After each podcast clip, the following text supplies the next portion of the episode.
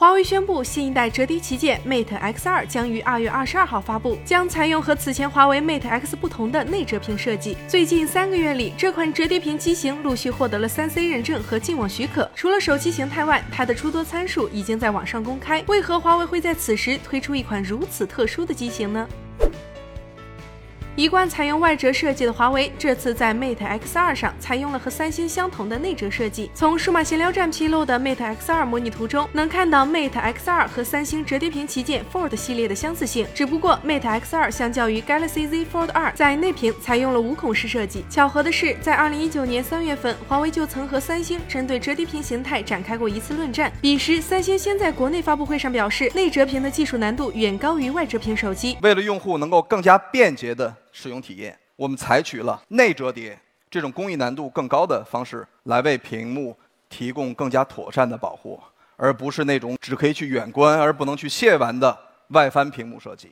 而余承东则反击称，三星的方案华为原先设想过，但最终觉得不够优秀而作罢。内折屏和外折屏的设计方案都离不开保护屏幕这一要点。三星的内折屏方案弯曲曲率半径小，致使折叠区域的屏幕老化几率较高，铰链成为了最重要的缓冲区。华为的外折屏方案虽然曲率变大，但屏幕伤害要比三星小，但外露的屏幕又比较容易产生划痕。华为曾在二零一九年八月提交了一份专利，专利中华为构想的开孔设计和目前爆料的 Mate X2 一模一样。可以看到，在 Mate X 推出的同时，华为也并没有放弃对内折屏的构思。此外，专利图显示，华为的内折屏将采用五颗摄像头和上窄下宽的设计，摄像头凸起以容纳庞大的模组。P40 系列的麻将脸可能就是来自于此。在外折划痕与内折折痕之间，华为最终选择了后者。三星在经过了 Z Flip 和 Z Fold 2的摸索后，虽然折痕问题依旧突出，但已较少出现折叠区域屏幕发生故障的事件。这可能就是华为将设计方案变更的直接原因。当然，这也有。可能是华为的缓兵之计。据爆料，Mate X2 的面板材质仍然是易华商的无色聚酰亚胺，并没有采用三星使用的 UTG 超薄柔性玻璃。华为之所以没有用 UTG，可能是由于技术和商业的双重阻碍，只能退而求其次，使用原有的屏幕材料，并改变设计，防止华商问题再次出现。据极微网援引供应链消息人士爆料，华为此前向三星显示定制了一批 OLED 隐模板，但是由于该公司未获得美国商务部供应许可，无法向华为供货。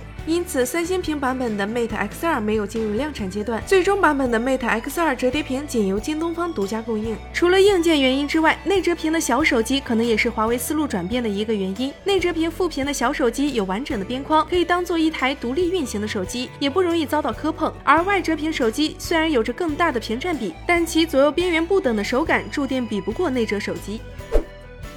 综合目前信息来看，华为 Mate X2 的主屏尺寸为八点零一英寸，分辨率为二四八零乘二二零零；副屏尺寸为六点四五英寸，分辨率为二七零零乘一一六零，支持一百二十赫兹刷新率。华为 Mate X2 将搭载四千四百毫安时电池，支持六十六瓦超级快充，相信续航会相较于 Mate XS 有所提升。处理器方面，Mate X2 将采用麒麟九千处理器。考虑到 Mate X 系列一贯的超高定价，Mate X2 大概率不会重演 Mate 四零的芯片荒。和旗舰机不同，在折叠屏领域，三星的市占率可谓是一骑绝尘，预计去年份额为百分之八十八。华为的优势并不显著，不过偏少的销售量也让 Mate X2 得以继续使用麒麟处理器。但是 Mate X2 的影像系统会打一些折扣。根据科创板日报的独家消息，华为 Mate X2 将采用四摄组合，其供应商为舜宇光学。和欧菲光等大陆企业，此前的大力光和索尼则不见踪影。此前大力光和索尼就曾抱怨过华为订单清零对供应企业造成的影响，可以一窥制裁之下各方的难处。除了这些基本配置之外，有博主爆料，华为在两周后的发布会上似乎还有其他惊喜。